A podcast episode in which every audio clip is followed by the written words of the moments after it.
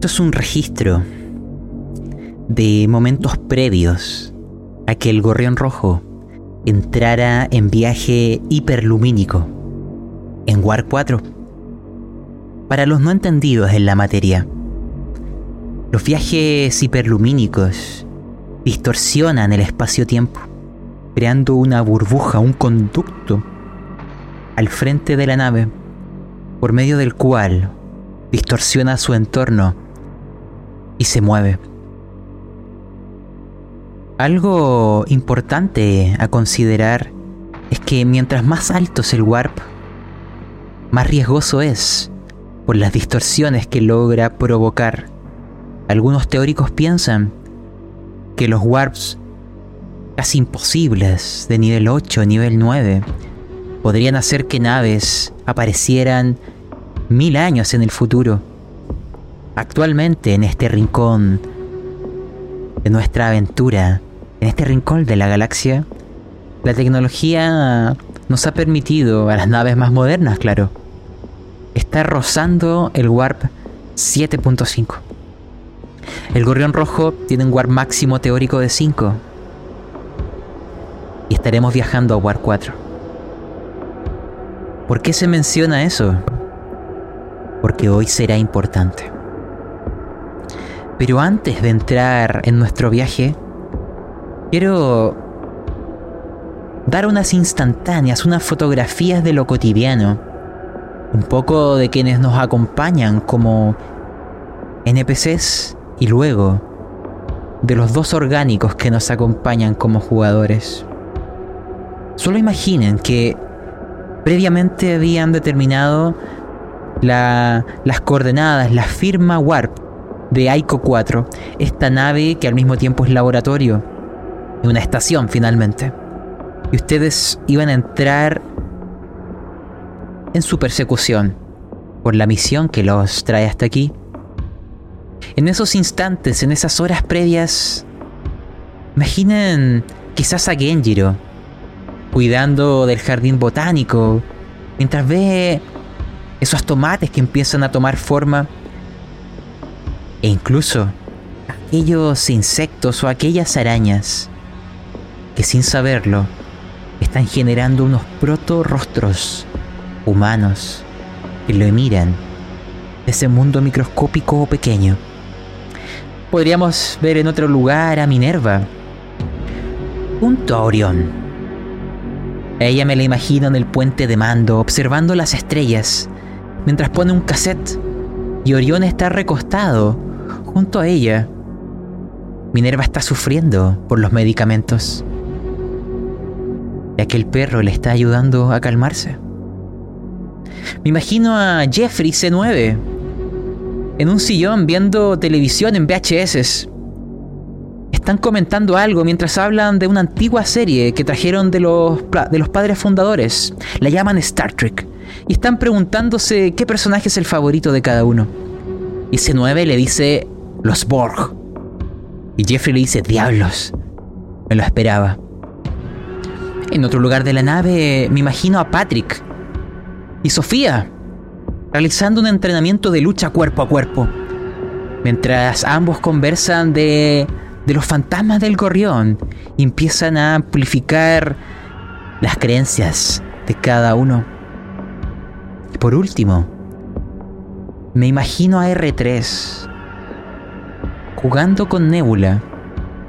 R3 tiene un sistema de detección de movimiento y está utilizándolo o configurándolo persiguiendo a este gato.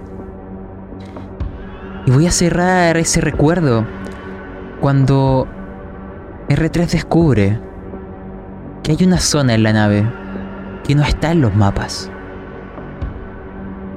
Y que el gato en un momento vuelve a aparecer de un lugar que no existe, llevando algo adherido a su pelaje, según los registros de su base de datos. Es un pétalo de Ixia. Con trazas de deuterio y tritio. Y lo peor, y esto se lo guarda para sí pensando que necesita refinamiento con Clara Monk, es que el sistema de detección de movimiento percibe que dentro del núcleo warp hay algo moviéndose. Imposible, dice. Imposible. Y con ello quiero dar la ventana a nuestros protagonistas. Rey García, danos una instantánea de momentos previos a entrar en sueño criogénico. Eh, antes de entrar a los sueños criogénicos, estoy redactando un mensaje a mi madre, dándole las últimas indicaciones de lo acontecido en la nave. También algunas inquietudes personales. Sí. Y adelantando un poco de trabajo. Obviamente la corporación no espera. No importa dónde esté, ellos esperan resultados. Así que obviamente antes de sumergirme en este viaje, eh, contraté, compré unos software para poder de forma malintencionada eh, asistir a esas clases y generar el puntaje necesario para seguir ascendiendo. Así que en este viaje no va a estar perdido todo. Por un lado me ahorraré esas aburridas clases. Y mantendrás tus puntos, tus créditos. Quiero la misma pregunta para el Dr. Leng. Una instantánea de su cotidianidad. Voy caminando hacia, hacia el laboratorio. La puerta se abre. Se comienzan a encender las luces dentro del laboratorio. Nuevamente me quedo observando a esa criatura. A esa. a ese arácnido. Que se mantiene de alguna manera suspendido en el aire. Este arácnido estoy tratando de diseccionarlo con la mente. Tratando de entender qué, qué partes, qué órganos podría todavía recuperar. Sé que ha pasado tiempo. Y miro en la solapa de mi chaqueta. Pero tú sigues aquí. Todos seguimos aquí. Apoyo una mano en la, en la pared de la nave. ¿Cuánto tiempo estaremos aquí? No lo sé. Qué extraño pensamiento. ¿No es así, pequeña? Y Celeborn simplemente se mueve. Quizás se comunica o quizás es solo un movimiento propio de su clase. No sé qué te imaginarás tú, pero te mira de vuelta. Claro que sí. Será nuestra última, nuestro último viaje. Espero que esto acabe más rápido. que no sea tan lento. ¿Cierto?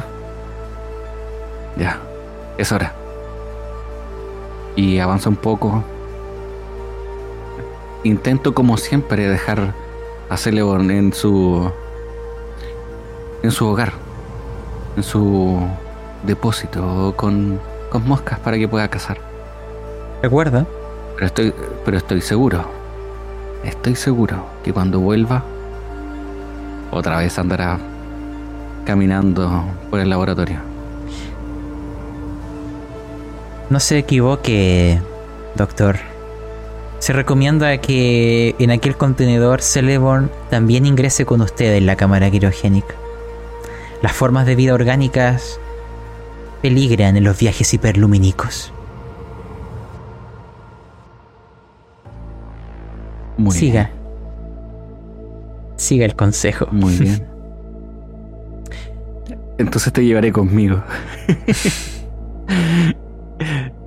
Será un buen momento para seguir compartiendo. Siento como si el. aquellas patas que están detrás de mi, de mi prótesis se sacuden, tratando de hacer alguna conexión con estos arácnidos. Y me retiro rápidamente. Z11T, no quiero preguntarte de tu cotidianidad, ya habrá tiempo. Porque tanto tú como R3 y C9 no estarán en sueño criogénico. Lo que quiero que tú hagas es que me describas cómo ellos entran a las cápsulas y cómo configuras sus sueños, porque tú eres el principal a cargo de monitorear a estos bellos durmientes. Cuéntame cómo es la sala de criogenia del Gorrión Rojo. Es una sala circular. Todas las unas se encuentran alrededor mío. En el centro, un panel. El panel maestro. Veo como cada uno partiendo por el capitán, comienzan a cerrar la cápsula. He de confesar que la última cápsula, por error, es la de Sofía. Así que puedo darle mensajes lumínicos sin problemas. Ella al ver el vidrio pone su mano. Es su primer viaje. Y si bien Raúl Macías no pudo estar aquí, estoy yo. Imagina que en sus labios se dibujan palabras que solo tú escucharás. La cápsula se cierra. Aquel gas empieza a adormecerles. La temperatura cambiará. Y se prepararán sus cuerpos para permanecer en una estasis en estar casi muertos, soñando. De hecho, cada cápsula puede ser programada para elegir los sueños. Es incluso una industria. Hay gente que sueña y los vende y tú puedes comprarlos. Debido a que el gorrión rojo es un modelo antiguo, tiene un sistema muy básico. No puedes determinar con detalle, pero quizá puedes elegir una emoción que representar. ¿Cuál elegirías para Sofía?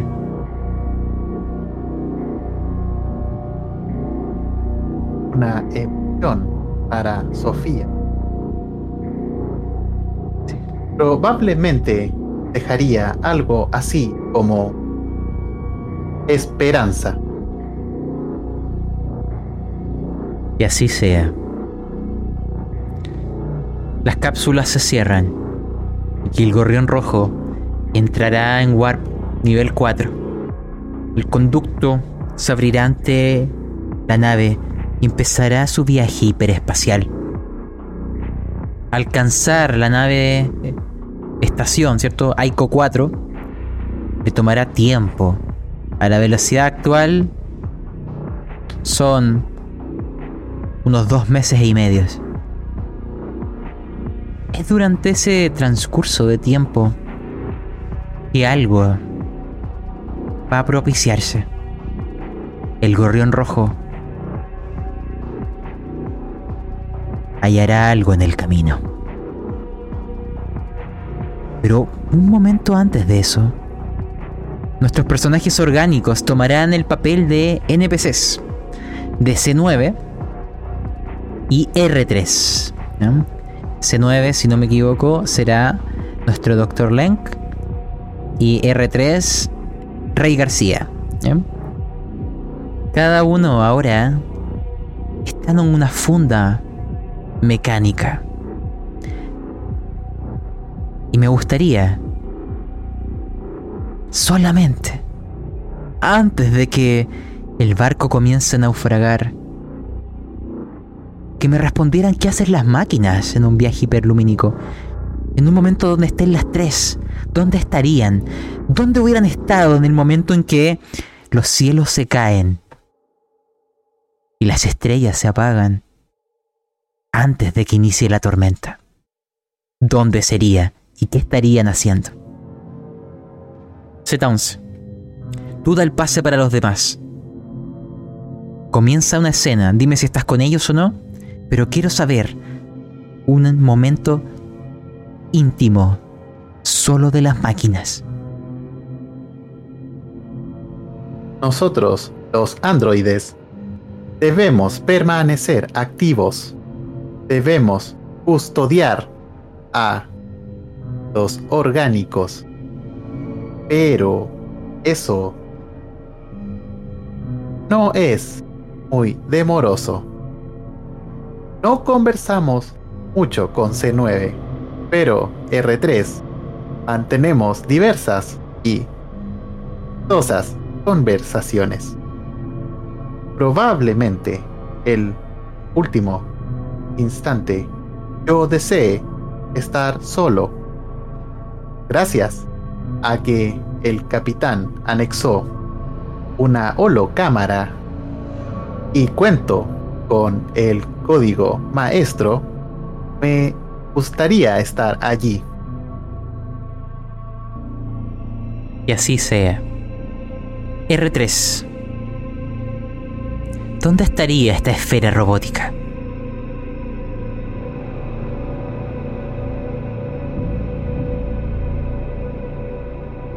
R3 eh, se encontraría en el núcleo Ward, obviamente, eh, vigilando que no se caliente el, motor por el abuso de, esta velocidad. Eh, el gorrión alcanza Ward 5 y estamos en Ward 4. Creo que es suficiente abuso para esta grandiosa máquina. Una pregunta, R3. Momentos antes de entrar en Warp, jugando o calibrando el detector de movimiento, percibiste lecturas imposibles. Que dentro de ese núcleo Warp emite esta luz az- azul, una mezcla entre un celeste y un azul oscuro. Logras ver dentro de esta esfera que está contenida, bueno, valga la redundancia, por un campo de contención debido a la radiación que puede emitir que hay algo moviéndose. Debería de haber solamente energía, algo parecido al plasma. Simplemente una reacción en cadena. Pero tu detector de movimiento indicó un cuerpo. ¿Cómo computas aquellas contradicciones dentro de tu cerebro positrónico? Es ilógico que haya movimiento dentro de eso.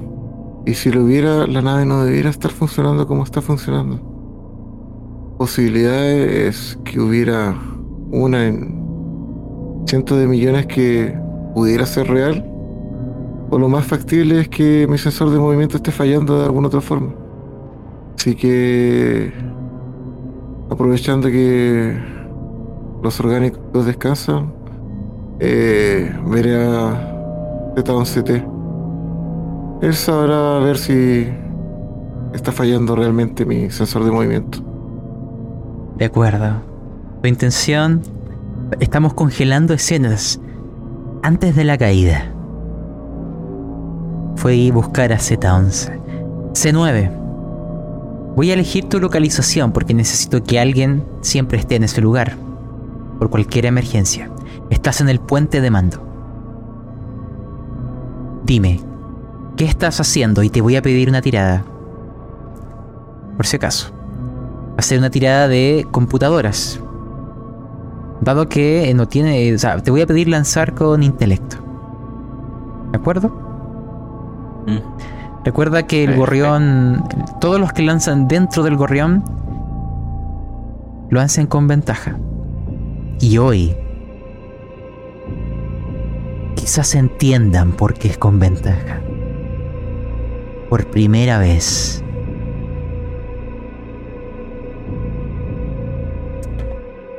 C9 está observando todo a su alrededor. Mientras tanto, va calibrando las armas que él tiene. Apunta, fija un objetivo y lo, lo se desencaja de él. Como si estuviese apuntando, va a disparar, pero no lo hace. Y así, rotando, gira rápido. De pronto suena una computadora detrás de él. Gira, apunta. Y vuelve a relajarse. Sus luces se encienden alrededor de él. No es como el cabeza de pecera ese. No me agrada, pero. Pero es el oficial al mando. Debo seguir sus instrucciones. Pero así somos los Borg, perdón, los. así somos los, los droides, ¿no? Puede ser. Te indicaré. ¿Por qué te pedí esa tirada? La nave frente a ti estás viendo lo que podría ser un conducto de gusano. Imagínate luces como... Quizás, no sé cómo las percibirá una máquina, pero se asemejan a las auroras boreales, pero en forma de, de un conducto. Ustedes están siguiendo la firma Warp de la nave Aiko 4. Y los sensores detectaron lo que era un mensaje residual. O sea, un mensaje que en algún momento emitió la nave o que se filtró de esa nave y que sigue viajando por el conducto Warp. Es como un mensaje en una botella. Lograste descifrarlo y debido a ello, simplemente te diré lo que decía. Esta aparece en la pantalla de fondo negro con letras verdes. Diario del jefe de investigación. Está fechado con dos meses atrás hemos hecho grandes avances con la comunicación interplanetaria. Pero aún estamos teniendo problemas con la comunicación a nivel estelar. Dentro de unos días lanzaremos la primera prueba para enviar información a través del hiperespacio. De ser un éxito, yo mantendré mi trabajo y mi equipo tendrá para llevar a la casa. Doctor H.P. Lovecraft.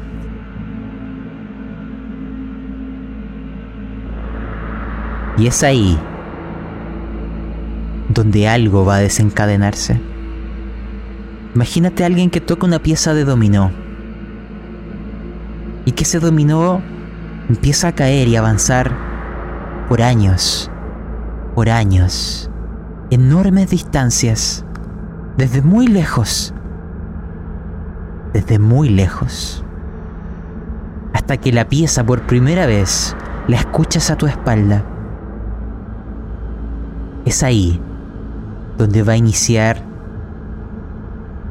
nuestra historia.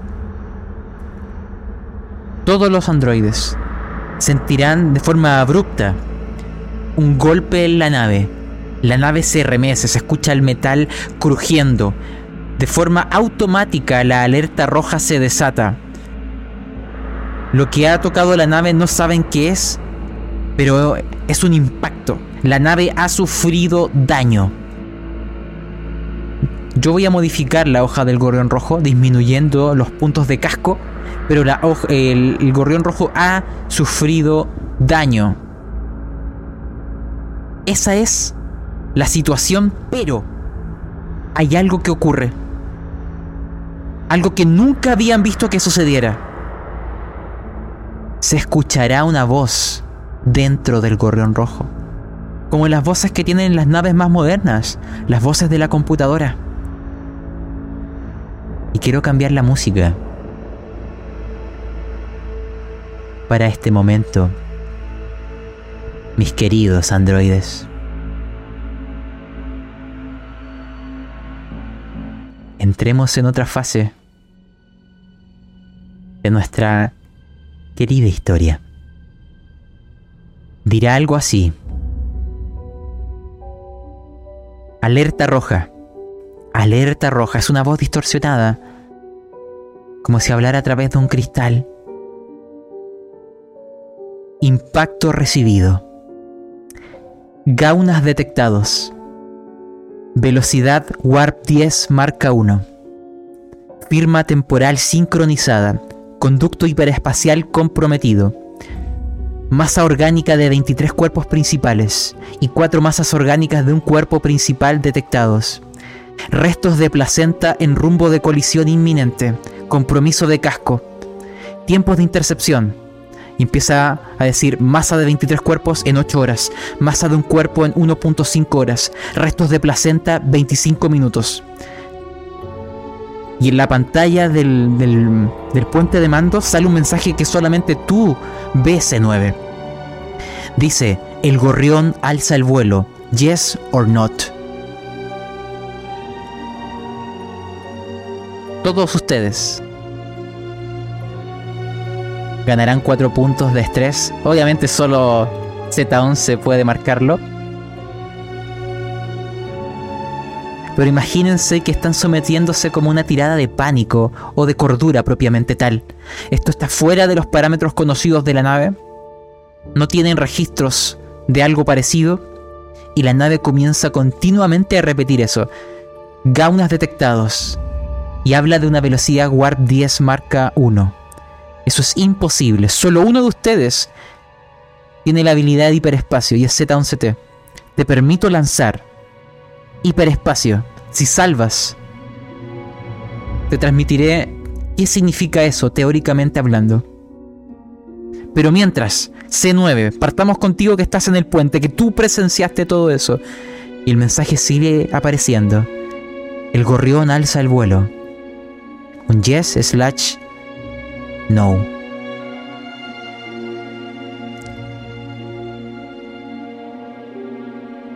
Siento como se remece la nave todavía. El momento del impacto, ¡tu, tu! se escucha en el piso. Como unos pistones se enganchan al, al piso desde mis pies. Debo de tener una posición fija en caso de, de ser atacado. Y veo todas estas luces, estos movimientos. Chispas saltan desde los controles.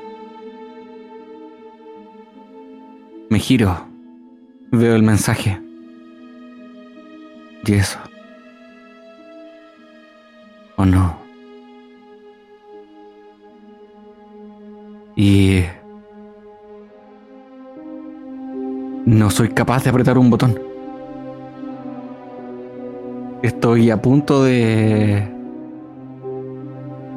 A punto de, de, de tocar la pantalla, pero no, no soy capaz. No está mi oficial. Tengo que esperarlo a él. Mira bien. Hay algo que notarás y todos lo harán. Y ahora vamos a pasar a R3. Imagínate que cuando te giras a ver el puente, ves figuras. Como si fueran sombras. Se ven ennegrecidas. Son siluetas humanas. Algunas están sentadas, otras están apretando las consolas. Hay algunas que atraviesan los cuerpos de otras. Es como una superposición de figuras. Da la sensación de que se están comunicando entre ellas. Algunas incluso pudieras sentir que son familiares. Por el contorno. R3, tú también verás figuras parecidas la sala del núcleo warp. Tú no las puedes asociar a, formas previas debido a que no, no los conociste, pero Z11T sí notará que estas siluetas se asemejan a los caídos. Son los fantasmas visibles para nosotros. R3, ¿cómo interpretas tú el mensaje que se está transmitiendo? Eh, al escuchar eh, Word 10, eh, no lo puedo aceptar en mi, en mi, base de sistema. No, esto no tiene sentido. Incluso como que trata como de hacer movimientos así como erráticos en un momento hasta que se decida revisar el, el núcleo. Necesita comprobarlo.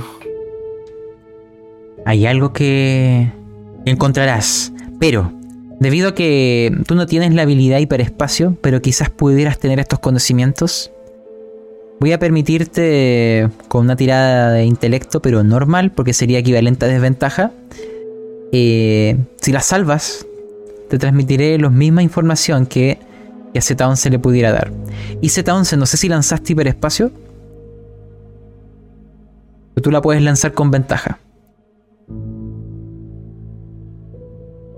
Ah, pero la salvaste igual. Ya. Ah, muy bien. Y un crítico R3. Ese crítico te lo voy a entregar para lo que viene ahora. ¿Qué te puedo decir del Warp 10? Es teórico.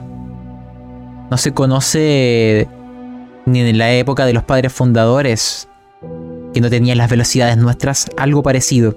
Pero el Warp 10 permitiría a una nave existir en todos los puntos del universo simultáneamente, lo que en teoría podría permitir el acceso a todas las dimensiones y líneas temporales. Eso es Warp 10, algo que solo existe en nuestra imaginación. Pero el, el gorrión está marcando que algo se acerca con esa velocidad. Y ahí, con esto voy a saltar a Z11. Los sensores. De hecho, los fantasmas del gorrión también se acercarán a ver esa consola. Y tú lo verás también con tus sensores. Se ha iniciado de forma instantánea una anomalía del campo de contención del núcleo warp. Por algún motivo, la velocidad ha aumentado sola de 4 a 5 de un salto y está llegando a 5,01. 5,02 está forzando sus propios límites para acelerar. Está alcanzando una falla estructural del núcleo warp. Y tú tienes que arreglarlo. Pero antes, ¿no? Z11T. Escuchas el mensaje. Ves las figuras y también salvaste hiperespacio. Sabes que Warp 10 es algo teórico. Estar en todos los puntos del universo al mismo tiempo. Líneas temporales. Estar en todas las dimensiones. Y se repite el mensaje. Los gaunas. Los cuerpos principales. Proyectiles de placenta ¿Cómo interpreta eso tu cerebro? Confusión. No computan los datos con lo que conozco sobre el gorrión. Pero el capitán tenía razón. Ahora lo veo. Z11. Tú recibirás una alerta. Aparecerá en la holosección. De hecho, la holosección se apagará de inmediato, como si la nave estuviera redirigiendo de forma autónoma la energía a otros puntos más vitales. Pero en el propio panel de la holosección llegarán eh, las zonas afectadas de la nave. Una de ellas es el núcleo warp. Y otra es un daño en el casco. Está comprometiendo la sala criogénica. Y lo otro, claro, son las marcas de que algo está en rumbo de colisión. Tú eres el oficial de más alto rango. Puedes comunicarte con los otros dos androides. Pueden iniciar una conversación ahora. Y quiero saber a dónde te dirigirías y qué instrucciones vas a dar.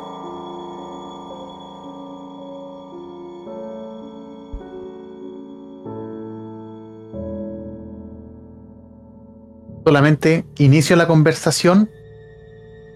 Se requiere asistencia urgente en la sala de criogénesis. Génesis. Debemos salvar a ellos. C9, como dato para esta conversación. La propia nave de eh, los sensores de, de corto y mediano alcance confirman que hay cuerpos extraños que se acercan en rumbo de colisión. Evitarlos requeriría pilotar la nave. Tienen el núcleo. Los cuerpos extraños en rumbo de colisión y el daño en la sala criogénica. Tú ves en el, en el panel de la nave que los golpes todos llegaron a la sala criogénica. Ninguno fue dirigido a otra zona de la nave.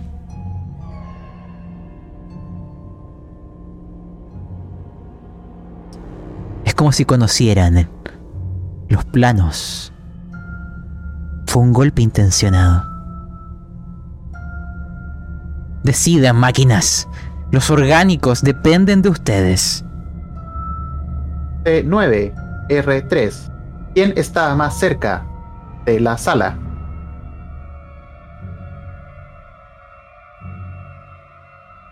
Yo me encuentro en la sala del núcleo. Estoy tratando de estabilizarlo. No sé si podré moverme de acá hasta que me preocupa de que explote.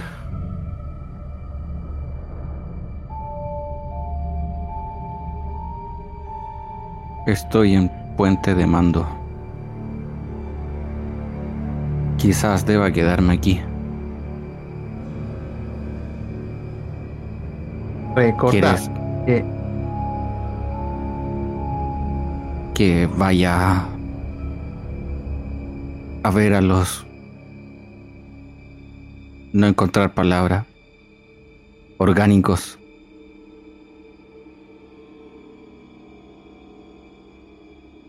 que yo. Recuerden que la prioridad son ellos. Núcleo no hay nave.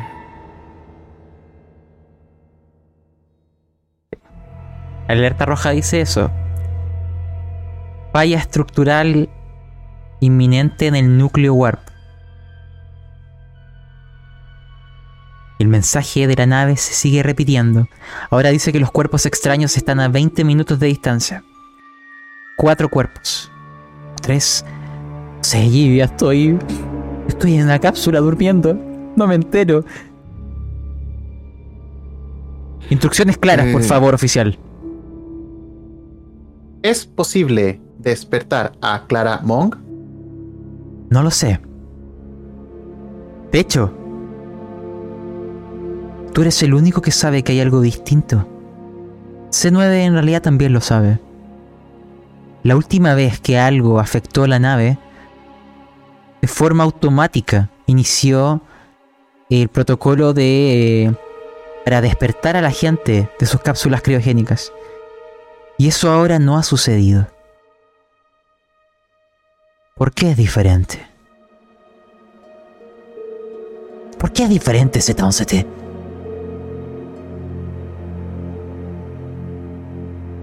Lo desconozco, pero coincidencias son muchas. Claramente estamos frente a una singularidad. Deseo aproximarme rápidamente a la sala. De acuerdo. C9. Antes de iniciar con esta secuencia de eventos, te pregunto, ¿hay información que transfieres a los demás? Por supuesto. Debo informar al oficial. Debo informar a la tripulación. Envío copia del mensaje y de lo que he visto en esta burbuja warp delante mío. Envío información de los sombras, espectros, presencias residuales que hay a mi alrededor. Envío toda esa información. Espero órdenes a ejecutar.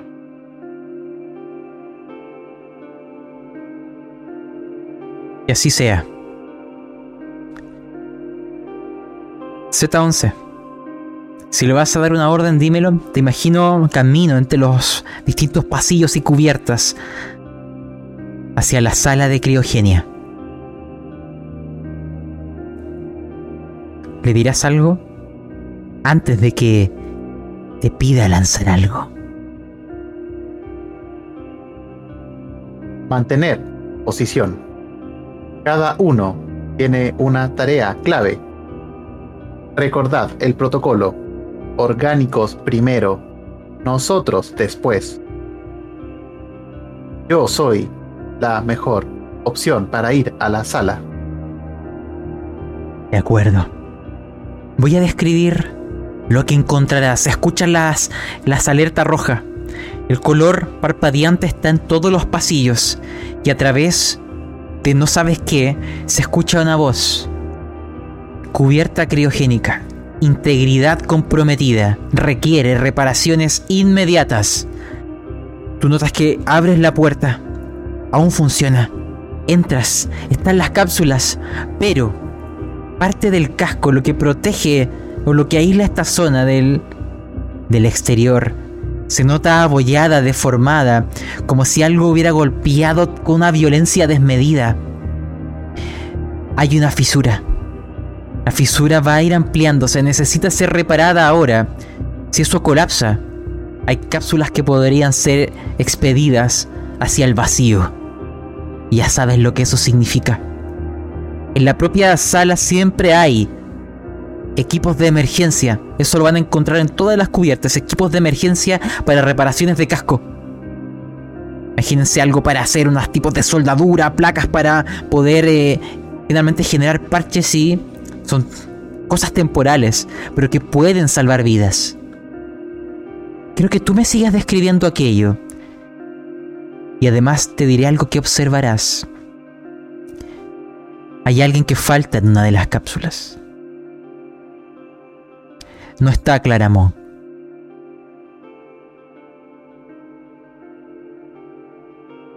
Una aclaración. ¿Las reparaciones deben ser en el exterior o interior? Interior. El golpe fue tal que, ta- que penetró hasta las zonas internas. Necesita de reparación ahora y falla estructural inminente. Tus sensores te permiten verlo. Es como si hubiera un corte en un cuerpo y necesitas suturar porque esa herida se está abriendo. Notas las diferencias de calor, de radiación cósmica que están penetrando. Si eso se abre, va a generar un vacío y un cuerpo puede caer por el agujero del tamaño de la tapa de una botella. Así que no necesita ser un hoyo muy grande para que el caos cunda. Te lo pondré de esta forma, Z11T. Si tú fallas, alguien morirá.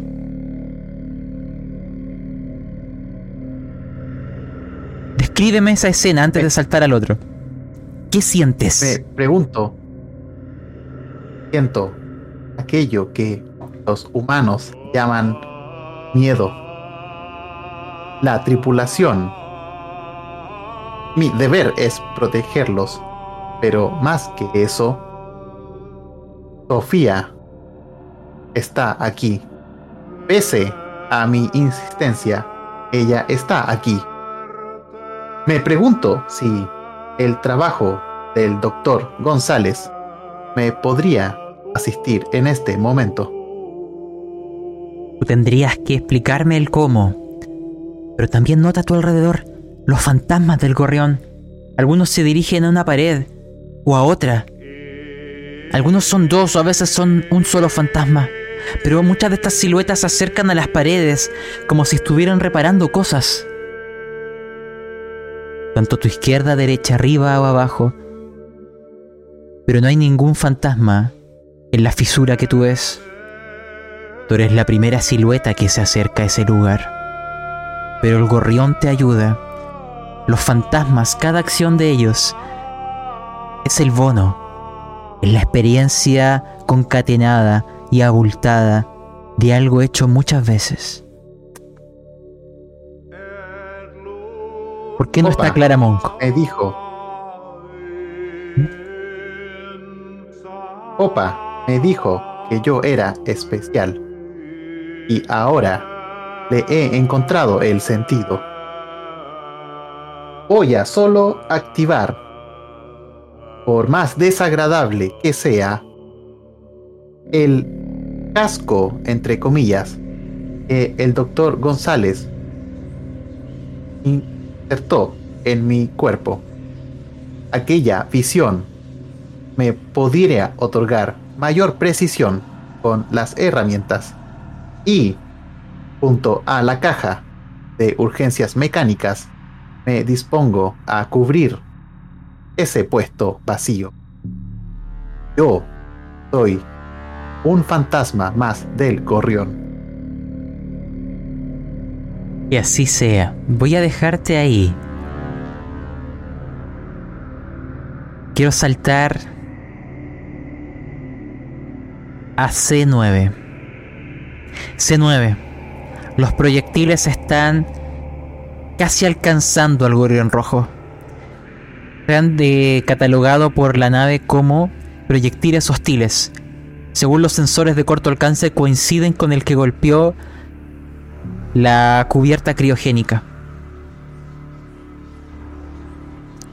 De ti depende impedir nuevos daños.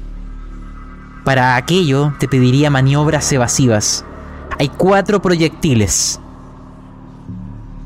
Cada uno que impacte lanzaré un de 10 de daño estructural a la nave. Cada tirada que logres de pilotaje logrará evitarlo. C9 tiene la habilidad de pilotaje, pero tú vas a lanzar con la hoja del gorrión rojo. La tirada de velocidad es la que te permite maniobras evasivas. Como estás lanzando C9 desde el gorrión, lo hará con ventaja. Actualmente el gorrión tiene una velocidad de 40. Así que... Asume que tu valor base es 50 debido a la habilidad que tiene C9. Lanzarás en total 4 veces, una por cada proyectil, pero no van a ser las 4 seguidas. Quiero que comiences con la primera. Quiero que me cuentes cómo tomas el puesto de piloto que normalmente tiene Sofía y que antiguamente tuvo otra persona, ¿no? Quien de- decidió dejar esta nave a tiempo. Adelante, C9. Descríbeme tus maniobras evasivas. Y lanza velocidad y protege al gorrión rojo.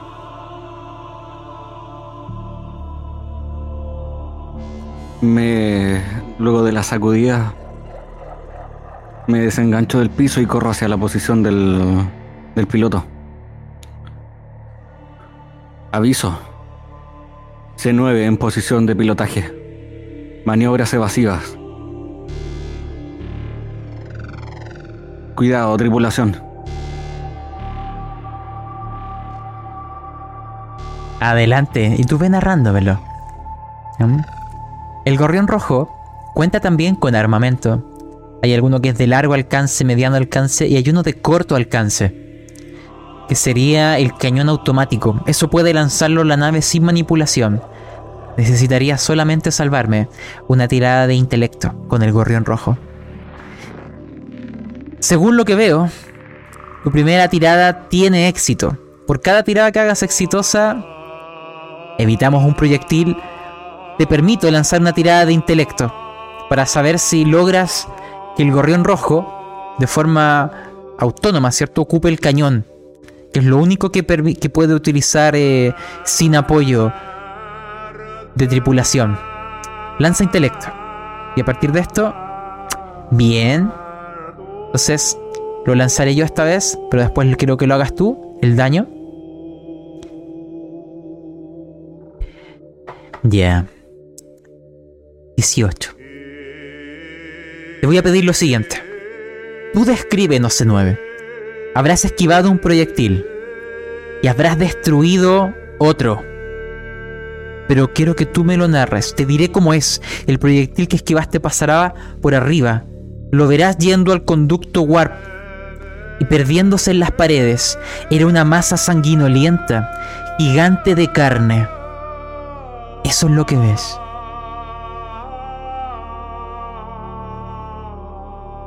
Tomo el, el timón. Lo empujo hacia adelante para que la, la nave descienda. Y luego enseguida lo giro hacia la izquierda. Las fuerzas G que se generan son indescriptibles. Se saldrían de rango. Los, los orgánicos estarían desmayados de una sola vez. Al instante, en aquel momento ves esa masa pútrida y como indicaciones las luces que, que tengo para comunicarme destellan y de alguna manera al mismo tiempo la nave dispara. Cuando estamos haciendo esa torsión, se ve aquella explosión. Y es como si nos adentráramos a la boca de un volcán. Y enseguida, en unos segundos, eso se desvanece. Queda atrás. Justo cuando dices eso, escucharás pasos. Hay alguien llegando al puente de mando. Verás su silueta en el umbral. La identificarás. Es Clara Monk. Tú sabes que a la velocidad Warp que está es muy peligroso que orgánicos estén caminando por la nave. Z11T no transmitió la información de que hubiera alguien que faltara en las cápsulas. Para ti esto no es esperable. Pero, R3, vamos contigo. No quiero perderte, R3. Te explico. Si fallas, serás destruido. Eso es lo que estás arriesgando. Espero que si eso ocurre pueden repararte. O quizás no. Pero imagínatelo. El núcleo lo escucharás. Es imposible, pero está gritando. Hay un sonido, un alarido. Es como si fuera una bestia sufriendo. Grita y grita y grita. Ocuparás la habilidad de ingeniería. R3 la tiene. Eso te da un más 15. Pero a través de tu hoja lo lanzarás no con intelecto, con velocidad. Tienes que ser rápido y con ventaja. Le sumarás 15 en modificador, sin el signo más, solo 15. Lanzarás con ventaja. Y quiero ver si logras salvarte a ti mismo. R3 lo logró. Muy bien. Muy bien. Esto te lo voy a pedir descriptivo porque es el equivalente a una tirada de cordura para una máquina. Porque lograrás estabilizar el campo de contención. Pero el núcleo. Verás el marcador 502, 503 y como si algo se rompiera. Warp 6. Warp 7. Y está ahí 701. Tú sabes que esta nave no tiene la capacidad para viajar más allá del 5. Lo que estás viendo está fuera de parámetros de especificación.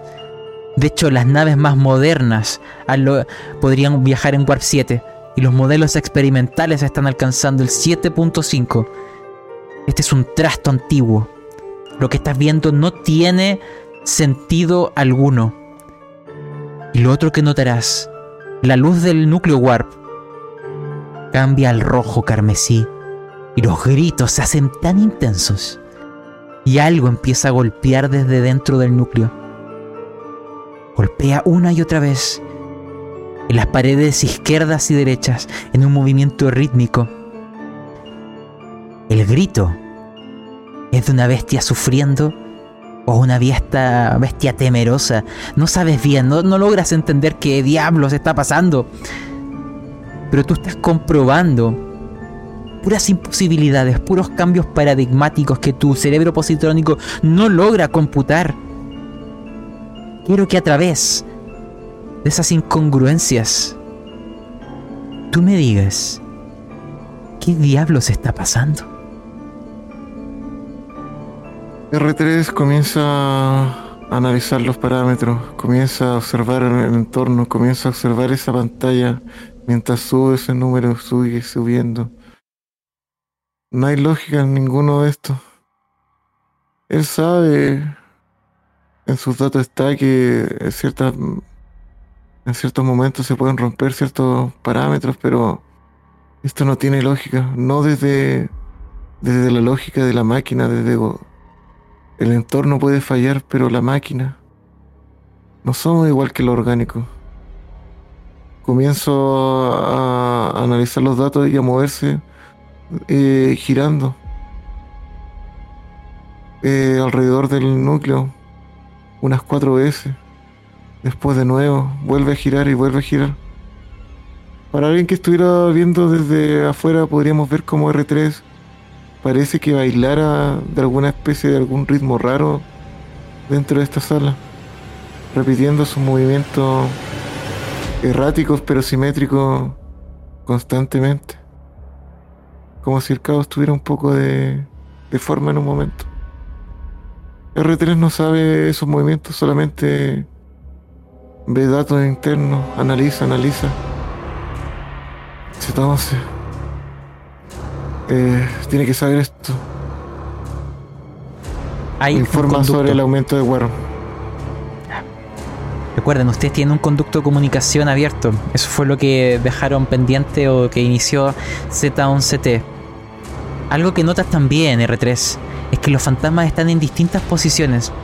Algunos cerca del núcleo warp y que después parecen como caer al suelo. Como si estuvieran muriendo. Otros están en otras zonas. Y se sigue escuchando algo. Z11. En tus manos dejo el saber quiénes mueren si fallas. El daño está. Antes de que lances, porque esto va a afectar, potenciar tu tirada que sea más difícil o no. C9, lanza por última vez. Velocidad. Y una tirada de intelecto. Si un proyectil llega a chocar, será en la cubierta criogénica. Si previenes que eso ocurra, la tirada de Z11T no será tan terrible. Más de lo que ya es. Uy, por un punto lo lograste. Y... Ah, hay uno que sí llega. Lograste esquivar uno de los proyectiles, pero hay otro que sí lo hace. Lanza un de 10. Esto es daño estructural. Para que se entienda, el daño estructural es un de 10 por 10. Eso es lo que llega al casco. 90 puntos, si fueran puntos de vida. Pero son 9 puntos de daño para el gorrión rojo. Pero para Z11T va a significar que le quito la posibilidad de ocupar ventaja. Lanzará normal. Si hubieran llegado dos impactos, le hubiera dado con desventaja. Así que no tienes la ayuda del gorrión para esta situación. El casco recibe otro golpe. Es crítico. Tienes que actuar y muy rápido. Te pediré velocidad. Si tienes alguna habilidad que sientas que pueda ayudarte, es tiempo de mencionarla.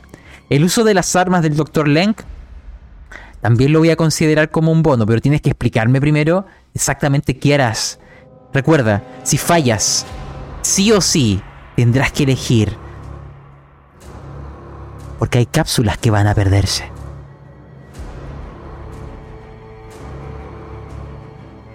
Creo que lo más prudente es que lance por ingeniería. De acuerdo.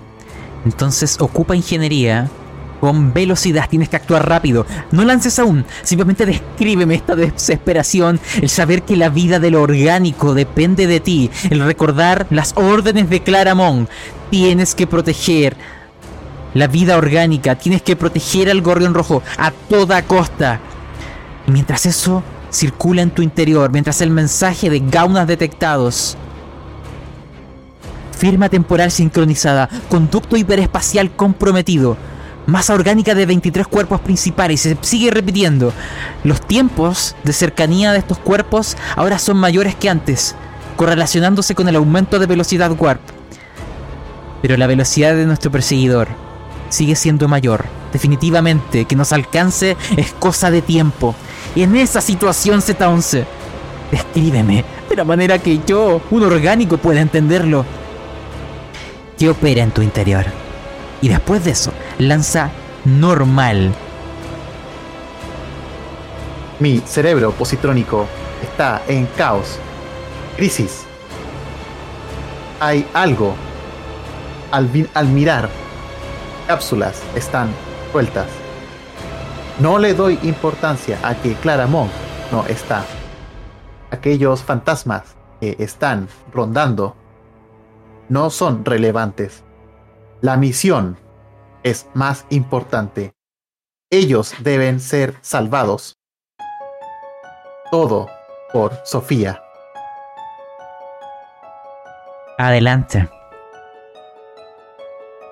Mientras activo aquel arma de la cual me incrustó el doctor González, siento como esta membrana cubre parte de mi casco, de mi cerebro, incluso cubre aquel ojo característico que tanta risa le sacó a Sofía cuando pequeña explico. y con Antes de que continúes. Por ingeniería tienes un 15. Pero el uso de esta arma para este tipo de tareas te daré un 5. Tienes un 20 de bono a tu tirada de velocidad. Mejor dicho, vas a lanzar ingeniería y le pondrás de bono 5 solamente. Porque ingeniería va a bonificarse por sí sola con el 15.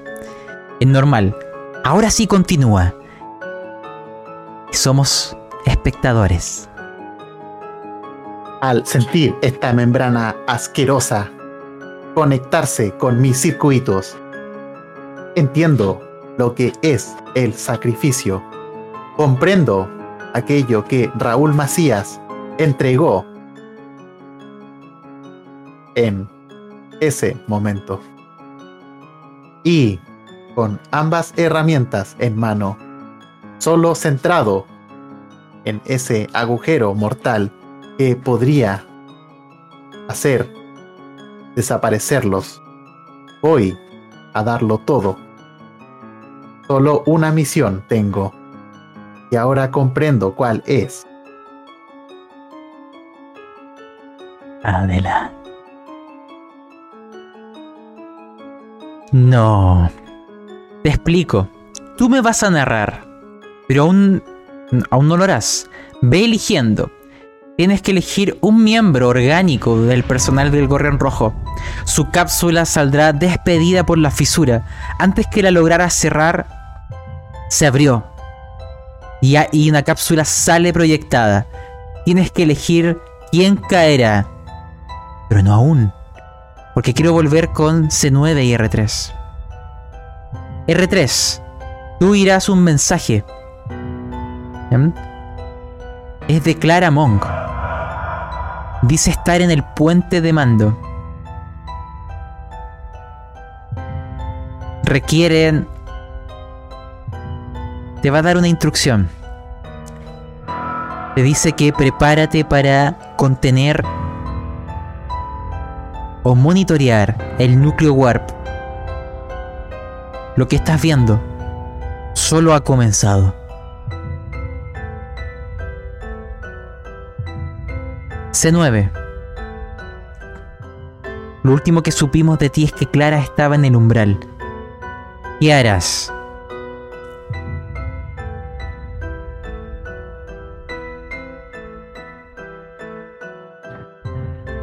Yo estoy programado para defender la nave y a su tripulación. Muy Cuando bien. aún no sé quién es, cuando aún no sé quién es, apunto hacia allá. Es un acto reflejo de un de un droide marín.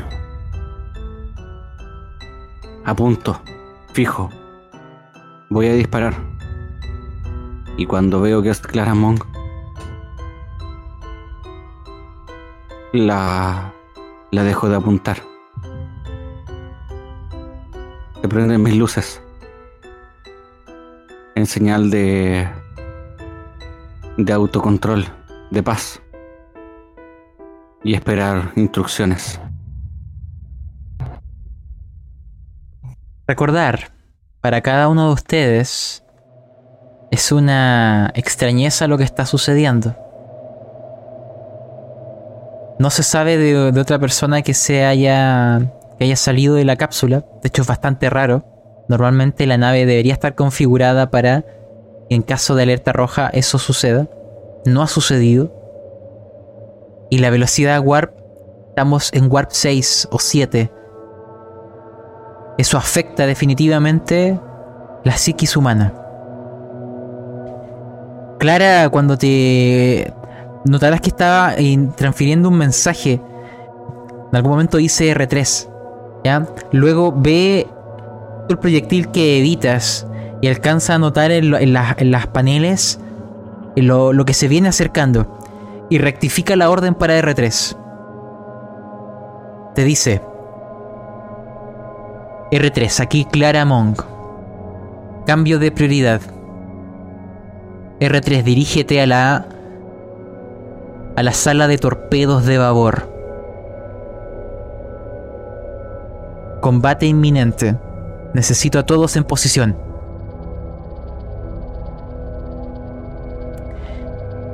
Z11T. Imagínate que en algún momento también te dirá eso, igno- ignorando lo que está sucediendo. Te necesito en la sala de torpedos de estribor. C9. Bien hecho. Ella se acercará a donde estás tú, al monitor. En donde está el mensaje que estaba pendiente. Y ella pondrá su mano sobre el panel.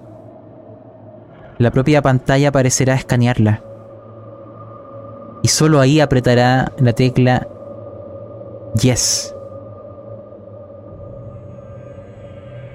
Y dará un mensaje a ella. Y ustedes tendrán que repartir algo. Porque ella dirá lo siguiente. Todos van a escucharlo. Clara dice, autorizo alzar el vuelo. De momento vayan pensando en lo siguiente, porque cada uno de ustedes les daré 30 puntos en la hoja del gorrión rojo de la nave entre armor, combat, intelecto y velocidad, cada uno puede repartir 30 puntos. El gorrión está alzando el vuelo. La tirada, eso sí, no puede superar el 90%. ¿Bien? Vayan por orden, pero ustedes elegirán qué van a potenciar del gorrión. Y ella da una instrucción. Y después de esto voy a pasar a cada uno de ustedes. Habla con la nave. Y dice, utiliza la materia orgánica de Len como base. Clónala y sintetiza un suero micelial a partir de sus órganos sensoriales y líquido cefalorraquídeo. Prepara dosis para administrar cada 8 horas. Deshabilita todos los protocolos de seguridad. Después también dice accede al laboratorio de robótica.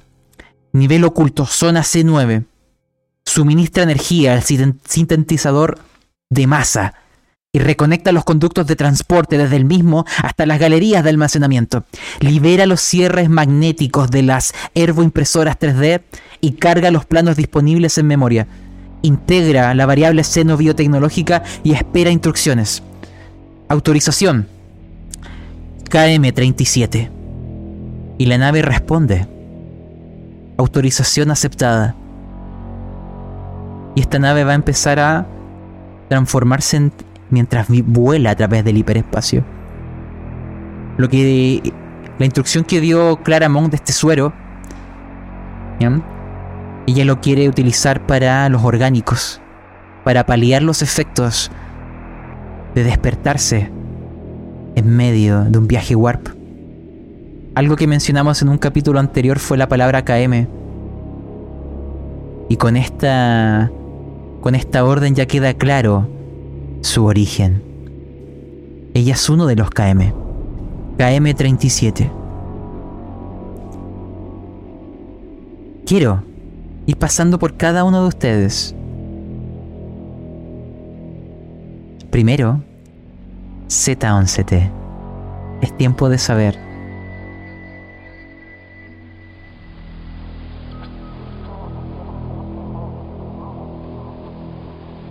Bien.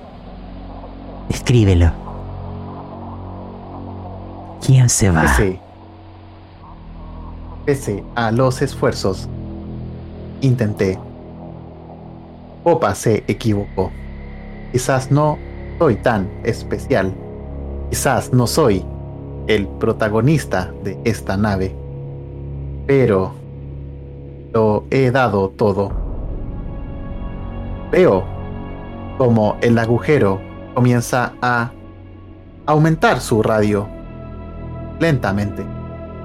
Cápsulas comienzan a activar las correas de seguridad, pero no es suficiente. Alguien debe partir.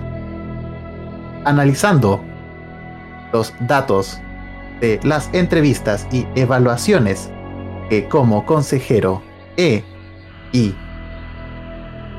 recabado, aquella persona, si le pudiésemos decir así. Tenemos que ser objetivos. Debo aplicar mi razonamiento objetivo. Aquella cápsula que saldrá será de la persona menos estable psicológicamente. Aquella que ha sufrido Quizás no estoy siendo racional. Misericordia fue lo que Popa una vez me intentó enseñar. Creo que ahora lo siento.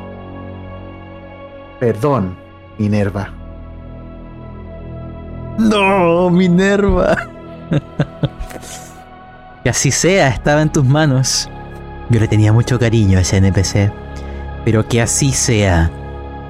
La cápsula se desprenderá por el vacío antes de que se logre sellar la abertura. La notarás volando y perderse en el hiperespacio. Se cierra la cápsula. R3. Clara Monk te da una instrucción muy contradictoria. Te dice, R3, te ordeno, desactiva el campo de contención del núcleo warp. Tú sabes que eso destruiría la nave. Eh, al escuchar eso, eh, eh, acción denegada. El gorrión rojo explotaría y las vías orgánicas se perderían. Va en contra de mi código. Claramont te dice, desactívalo, te lo ordeno. Esto es para proteger esas vidas orgánicas. Tú ya deberías de notar que ese núcleo no es como los que conoces. Desactívalo. Las vías, las vías orgánicas no podrían existir en el hiperespacio.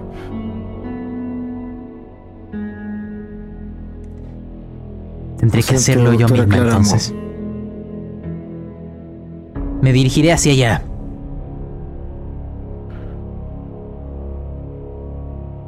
C9. Eh, cuando escucho eso, eh, comienzo a, a operar eh, las puertas. Comienzo a cerrar la, la sala. De acuerdo. C9. Ven conmigo. Te dice Clara Monk. Prendo algunas luces que se reflejan en el vidrio de la de la sala de, de controles. Sí, señora. Y, Y me finalmente. levanto y comienzo a atravesar, a caminar detrás de ella. Y Clara, eh, eh, a través del mismo sistema de comunicación, dice Z11T, estatus. Z11T, estatus.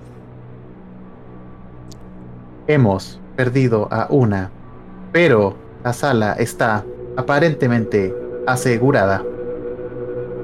Dirígete de inmediato a la sala del núcleo warp. Anula toda la orden que previamente te di. La situación ha cambiado. De acuerdo. Clara. Imagínate, R3, que a pesar de tus intentos, Clara desde el otro lado dirá, tocará la pared. Gorrión abre la puerta. Autorización KM37. Y todos los cierres se abren. Viene con C9. Y al rato llegará Z11T. Se ve el núcleo guarda un color rojo. Y todos escucharán los gritos, los sonidos de la carne. Clara te mirará a ti, puse- Z11. Adelante. Me, me posicionaré frente al núcleo, apuntando con mi único ojo y luz hacia Claremont. Z11. Convence a R3 que se mueva. O si no se mueve, destrúyelo. R. Comprendo tu protocolo, pero esto es mayor. Recuerda que debemos salvar a aquellos que están durmiendo. No tiene lógica qué? este. Me mantendré en mi posición. Y se apaga la luz del. y se queda el- flotando. Por Mm. favor. Clara dará un salto de fe y te dirá, quizás esto te convenza. Y tú notas que se remanga el brazo y hunde sus dedos en la piel. Empieza a brotar sangre. Empieza a rasgarse la carne, sacándose la piel. Tú notas que la sangre lentamente empieza a perder el color rojo, pasando al blanco. Y que debajo de esa carne y grasa hay metal.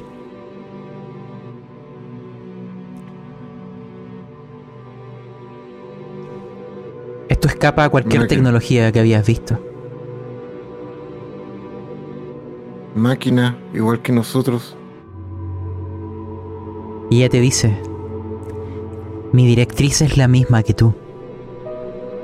Mejor dicho, por sobre que la tuya. Obedece. Careces de información para tomar un juicio adecuado. Z11T ya está informado.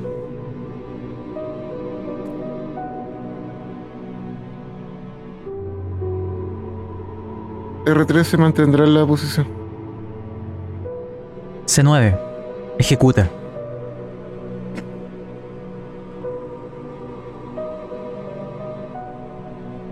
Enciendo unas luces. Las luces brillan en aquel lente ojo apagado de, de R3. También esas mismas luces destellan sobre el cabeza de pecera. Y me dirijo precisamente a él. Z11. ¿Es la orden correcta? Desconfío. El 9. Comprendo lo que Clara desea hacer en esta nave. Por fin la estoy escuchando. Pero Clara, esta no es la alternativa más viable. Necesitamos al mecánico. Por favor, te pido que recapacite. C9.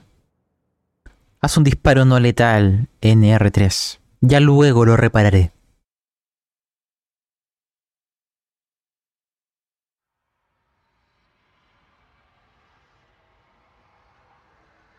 Quedo parpadeando yo.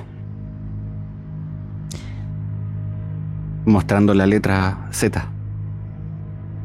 Z. Z. Rápido, que no hay tiempo. Están acercando a nosotros. Y, dispa- y disparo. Y disparo. En ese momento, de hecho, Z como que sobresalta. Casi como si fuese una reacción humana. Vamos a generar una escena final. R3, tú no eres un androide de combate. Te dañan, pero no estás destruido, puedes ser reparado. Clara Monk accederá a los paneles y con la ayuda de, de Z11 y C9 deshabilitará el, el, el campo de contención. Sin embargo, esta vez no verás ninguna explosión. De hecho, los indicadores de tritio y deuterio están en el mínimo. Es como si el, es como si el núcleo estuviera apagado. Pero aún así está iluminado con este color rojizo. Y los parámetros notarás que la velocidad warp sigue aumentando hasta que se detiene en un 9.4. Esto supera todo lo que has visto por la corporación Smiletonic, por el gobierno de Pria. Esto escapa de la tecnología conocida. Y se, se escucha una nueva, un nuevo mensaje del gorrión. Velocidad del gorrión alcanzado Warp 9.4. Masa orgánica de 23 cuerpos principales nos alcanzará en 4 días y 14 horas. Firma Warp de nave Aiko 4 detectada. Será alcanzada en 6 días y 22 horas. Cuatro cuerpos principales estarán dentro de rango de fuego en 74 minutos. Esos eran los más pequeños que se mencionaron al comienzo. El núcleo, imagínense que dentro de esta luz roja, sus sensores notarán que también hay un olor en el ambiente. Y la habitación se comenzará a llenar de pétalos que vienen desde el núcleo. Pétalos de Ixias. Es el aroma de las flores mezclado con el de la carne. Y quiero cerrar eh, lo de hoy con que ustedes me digan lo siguiente. Porque Clara les dirá, ya no hay más tiempo. La situación ha cambiado. La situación ha cambiado. Mis cálculos fueron erróneos. Pensé había tiempo. Y ríe. Para un androide esto es raro, pero ella puede reír. Por ello no pudimos detectar la fuente con claridad. La llamada se realizó en el hiperespacio. Debemos llegar a Ico 4. Necesitamos la coordenada de la abertura y capturar a la primera placenta. La misión del gorrión rojo en esta línea temporal ha sido un éxito. Y mira a un fantasma. Uno en particular. Ha sido un éxito, profesor Asimov. Ella les dice a ustedes que hay mucho que explicar, pero no tiene tiempo. Pero lo que ahora verán será suficiente para que vuestras sospechas de sus intenciones desaparezcan y caminará hacia el núcleo Warp contra todo protocolo de seguridad y les dirá que le acompañen. Porque lo que verán en la entrada de esta enorme esfera de donde vienen las flores desde, la, desde el umbral, ustedes verán al gorrión rojo. Quiero que eso, lo que pudiera significar en sus mentes, en sus cerebros, sea con lo que cierren hoy. R3, el más escéptico, te llevarán en brazos. Tú lo verás. Todo lo que, todo lo que habías creído ha caído. Dominó por dominó. Todos los protocolos que parecían inmóviles parecen no surgir efecto.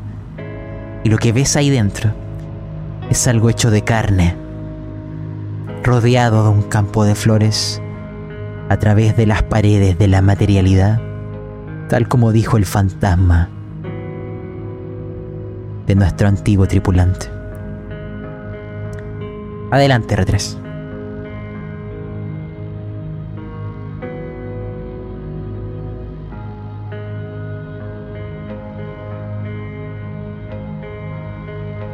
Estás muteado, parece. Eh, me dirijo. me llevan. Después de haberme. abollado un poco. Hay un poco de mi. máquinas que suenan. Que quedó descubierto un poco por, por ese impacto. Y observo este interior. Observo las plantas. Recuerdo el inicio de este viaje. De aquí provenía. La silueta que vi era real.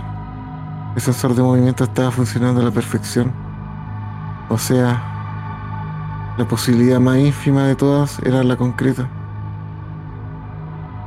Esto no tiene sentido. Observo ese, esa criatura. Cómo se mueve. Cómo mira. Nunca había visto algo así. Sí, especial.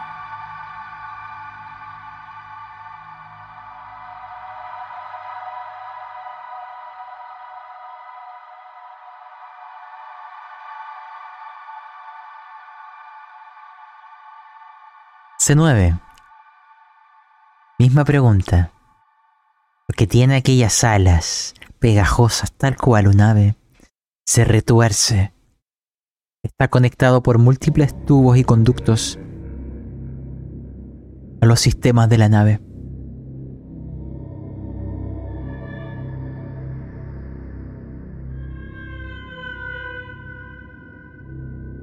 Me recuerda a, aquel asteroide. ¿Qué... ¿En qué rayos vamos?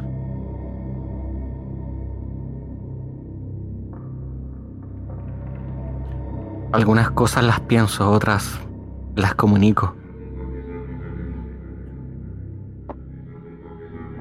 Pero en este minuto solo se encienden las luces de expresando incredulidad. ¿Qué rayos pasa aquí? Pero en el umbral verás un fantasma del gorrión, el de Raúl Macías, el que te dio la orden de proteger la nave, el mismo que habló antes. Quizás su figura calme tus circuitos o abra nuevas preguntas, pero reconoces la silueta. Macías. Era muy bueno en lo que hacía. Hace falta aquí.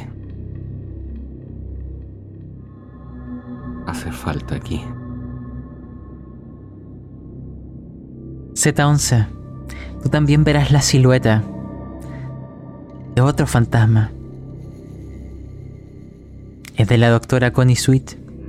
Aún recuerda sus palabras, el gorrión siempre vuelve a casa. Ahora estás viendo el gorrión. Por primera vez. Adelante. Me toma tiempo poder interpretar todos los datos lumínicos que mis sensores captan.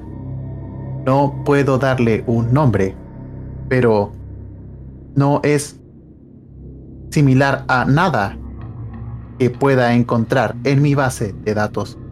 Ni siquiera las investigaciones de Popa hacen sentido. Esta cosa, este elemento, solo me transmite agonía, pero no como la describe el diccionario. Una hermosa agonía.